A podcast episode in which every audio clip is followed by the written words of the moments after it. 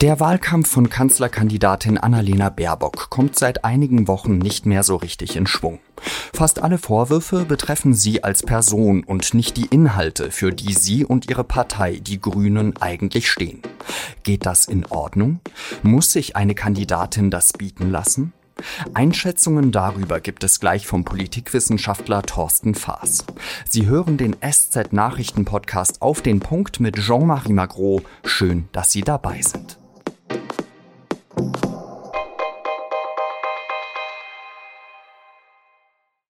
Den Wahlkampf hat sich Annalena Baerbock mit Sicherheit anders vorgestellt. Eigentlich möchte die Kanzlerkandidatin der Grünen über den Kampf gegen die Klimakrise sprechen, über die Transformation der nächsten Jahre, über Steuermodelle und neue Technologien. Aber bestimmt nicht über die Dinge, die in den vergangenen Wochen die Schlagzeilen dominiert haben. Baerbocks Nebeneinkünfte als Grünen-Vorsitzende, die sie zuerst nicht bei der Bundestagsverwaltung gemeldet hat. Oder ihren Lebenslauf, der nicht ganz korrekt war. Dazu gesellen sich Plagiatsvorwürfe in ihrem Buch. Oder jetzt ganz neu, Baerbock hatte eine Doktorarbeit begonnen, dafür ein Stipendium erhalten, die Arbeit aber nie beendet. Die Kandidatin kommt nicht aus der Rechtfertigungsspirale raus und kann ihre Inhalte nicht platzieren. Für ihren Gegenspieler Armin Laschet könnte es kaum besser laufen. Während die Debatten um Baerbocks Person kreisen, kann er einfach nur zusehen. Beim Talk des Magazins Brigitte sagt der Unionskandidat, ich habe mir so viel Gedanken gemacht über das Wahlprogramm. Was sind meine Schwerpunkte? Wie soll das Modernisierungsjahrzehnt aussehen? Was sind unsere Antworten auf den Klimawandel? Also darüber würde ich lieber diskutieren, als über die Frage, ob da äh, in einem Buch irgendwas kopiert worden ist oder nicht. Der Dritte im Bunde, der SPD-Kanzlerkandidat Olaf Scholz, betont, dass die Person sehr wohl für die Wahlentscheidung von Menschen ausschlaggebend sei. Das wird viele Bürgerinnen und Bürger bewegen, wenn sie ihre Wahlentscheidung treffen. Und nachdem wir nun uns so lange mit Corona auseinandergesetzt haben, jetzt ein bisschen merken, dass wir die Pandemie allmählich hinter uns lassen, wird es, glaube ich, so sein, dass sich bald alle ihre Gedanken machen, wen sie wählen wollen und von wem sie in den nächsten Jahren regiert werden wollen. Aber was muss sich eine Kandidatin oder ein Kandidat bieten lassen? Wie viel muss man während eines Wahlkampfs aushalten? Darüber habe ich mit dem Politikwissenschaftler der Freien Universität Berlin Thorsten Faas gesprochen, der sich dort vor allem mit Wahlforschung beschäftigt. Herr Faas, gibt es denn so eine historische Parallele zu dem, was jetzt eben gerade bei Baerbock vor sich geht? Oder würden Sie sagen, dass das jetzt zumindest in den letzten Jahren, wenn es um die deutsche Kanzlerschaft geht, ein Novum ist? Nein, dass, dass, dass solche Themen sich entwickeln ähm, und dann eben auch nicht nach zwei Tagen wieder verschwunden sind, ähm, das ist ja in keiner Weise neu. Ähm, wenn man, wenn man an die Kandidatur von Per Steinbrück denkt beispielsweise, da ging es am Anfang um Honorare, dann ging es um Preise von Wein, dann ging es irgendwann auch um die Putzfrau, die er beschäftigt hat oder nicht. Also insofern würde ich sagen, ist das vielleicht in mancher Lautstärke und, und, und auch Schärfe vielleicht neu, gerade was dann auch in sogenannten neuen sozialen Medien hochkommt. Aber die Grundlogik, die wir da sehen, die würde ich jetzt gar nicht unbedingt als neu ansehen. Es wird ja immer gesagt, ein Kanzlerkandidat, eine Kanzlerkandidatin, die muss sich auf einen wirklich harten Wahlkampf einstellen, die muss ein wirklich hartes Fell haben. Beschreiben Sie doch mal, wie, ja, also wie stark muss denn die Rüstung eines solchen Kanzlerkandidaten beziehungsweise einer Kandidatin sein? Also das ist erstmal richtig, denn was wir von dieser Person natürlich erwarten, ist, dass sie auch dann im Amt in schwierigsten Krisensituationen ähm, kühlen Kopf behält, dass sie richtige Entscheidungen trifft, dass sie auch auf internationalem Parkett, ähm, wo äh, man sich ja auch nicht immer nur mit Samthandschuhen anfasst, dass sie auch da ihren Mann, ihre Frau steht. Ähm, und all das ist sozusagen, wenn man so will, etwas, was im Wahlkampf ausgetestet wird, was ausprobiert wird, was, was gibt es über die Kandidatinnen und Kandidaten zu berichten, was halten sie aus, wie gehen sie auch mit Kritik um? Das ist nicht schön unbedingt und schon gar nicht für die Betroffenen und auch ihr Umfeld, das darf man ja nicht vergessen, äh, immer vergnügungssteuerpflichtig. Aber trotzdem ähm, gehört es eben dazu, dass man diesen Personen, die dann im Fokus stehen wollen, die im Zentrum der Macht stehen wollen, ähm, die entsprechenden Tests, wenn man so will, abverlangt.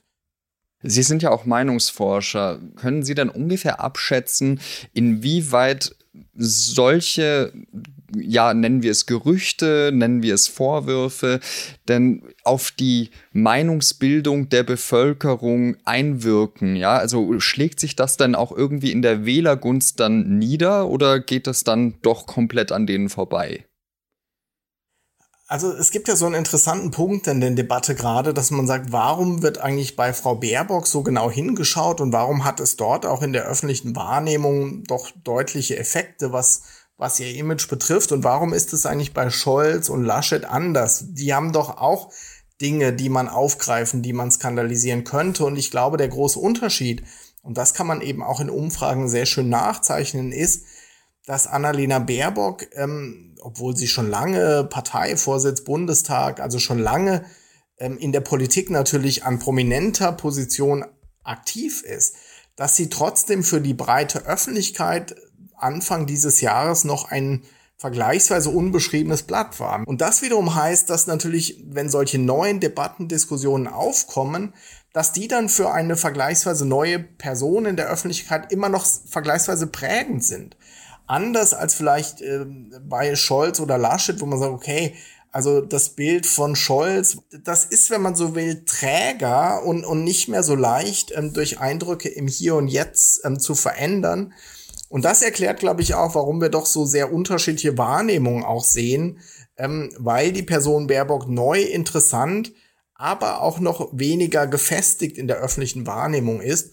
Und ähm, das sieht man sehr deutlich. Mit der Bekanntheit ging zunächst ein sehr deutlicher Anstieg auch im Ansehen, in der Beliebtheit einher, aber das hat sich jetzt eben in der jüngeren Vergangenheit sehr, sehr deutlich und drastisch gedreht. Das sehen wir so bei Laschet und Scholz ähm, nicht, weil das insgesamt etwas träger ist. Sie sind ja kein Wahlkampfmanager. Dennoch würde ich gern mal von Ihnen eine Einschätzung haben wollen. Wie wirkt man denn in so einer Kampagne da entgegen? Also Baerbock hat ja jetzt schon mindestens einmal, ich behaupte sogar zwei oder dreimal gesagt, äh, sie hätte einen Fehler gemacht. So eine Karte kann man ja nicht unendlich oft ziehen. Ähm, wie, wie macht man das? Bekämpft man dann Feuer mit Feuer? Also, dass man dann eben Laschet beschuldigt, Scholz beschuldigt? Oder was kann man da Neues versuchen?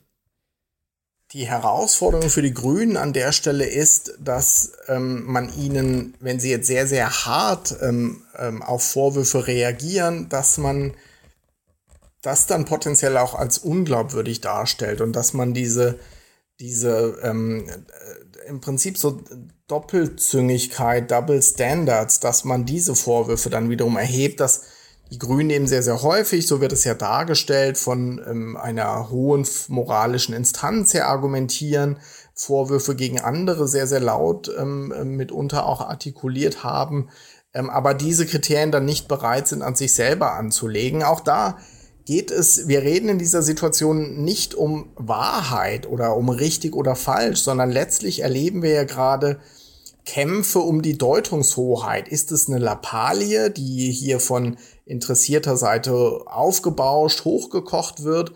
Oder sind es schwerwiegende, weil die Integrität der Kandidatin in Frage stellende Vorwürfe, die man sehr, sehr ernst nehmen muss? Da haben ja zunächst mal beide Seiten Argumente auf ihrer Seite, die sie auch mit großer Werf ähm, anbringen. Und dann ist eben die Frage, wer setzt sich da am Ende durch und welch, welches Bild verfängt auch sozusagen der öffentlichen Präsentation.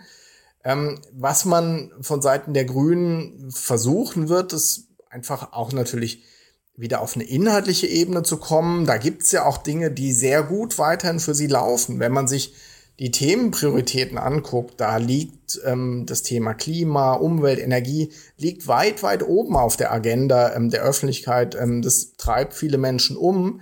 Und das ist sozusagen natürlich etwas, auf das die Grünen immer wieder zurückgehen können und sagen, wir, wir müssen doch über die wichtigen Themen der Zukunft reden und was eigentlich für Lösungskompetenzen da im Raum stehen.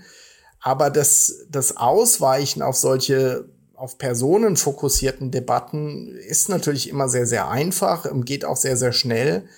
Insofern, ähm, ja, wird man nicht mal so eben diese Vorwürfe aus dem Raum schaffen können, sondern irgendwie einen Weg finden müssen, damit umzugehen. Ähm, bisher ist es allerdings nicht von völlig äh, durchschlagendem Erfolg gekrönt. Ich bedanke mich ganz herzlich, Herr Faas, für Ihre Einschätzung. Sehr gerne. Sie haben viel voneinander profitiert, die sozialen Medien und der ehemalige US-Präsident Donald Trump. Aber dann haben seine Anhänger und Anhängerinnen das Kapitol erstürmt. Er selbst hat immer wieder behauptet, bei der Wahl sei betrogen worden. Danach haben Facebook, Twitter und YouTube die Profile des 75-Jährigen auf ihren Plattformen gesperrt. Trump bezeichnet das als einen Angriff auf die Redefreiheit und eine verfassungswidrige Zensur. Er hat jetzt angekündigt, die Internetkonzerne zu verklagen.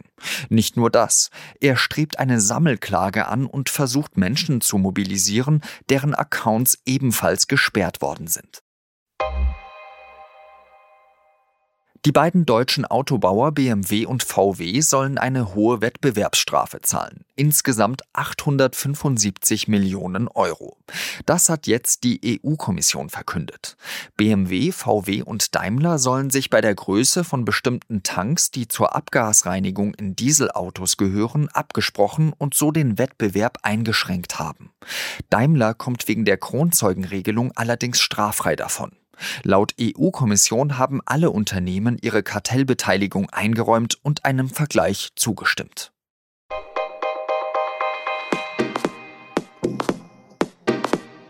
Die Bundeswehr macht gerade mit antisemitischen Ausfällen von sich reden. Dabei soll es nach 100 Jahren endlich wieder selbstverständlich sein, dass es jüdische Soldaten in der Truppe gibt. Meine Kollegin Marlene Knobloch hat den neuen und überhaupt ersten Militärrabbiner der Bundeswehr, Scholt Baller, getroffen. Den Text lesen Sie auf der Seite 3 der SZ am Freitag. Das war auf den Punkt. Redaktionsschluss war 16 Uhr. Ich danke Ihnen fürs Zuhören und wir hören uns morgen wieder. Salü.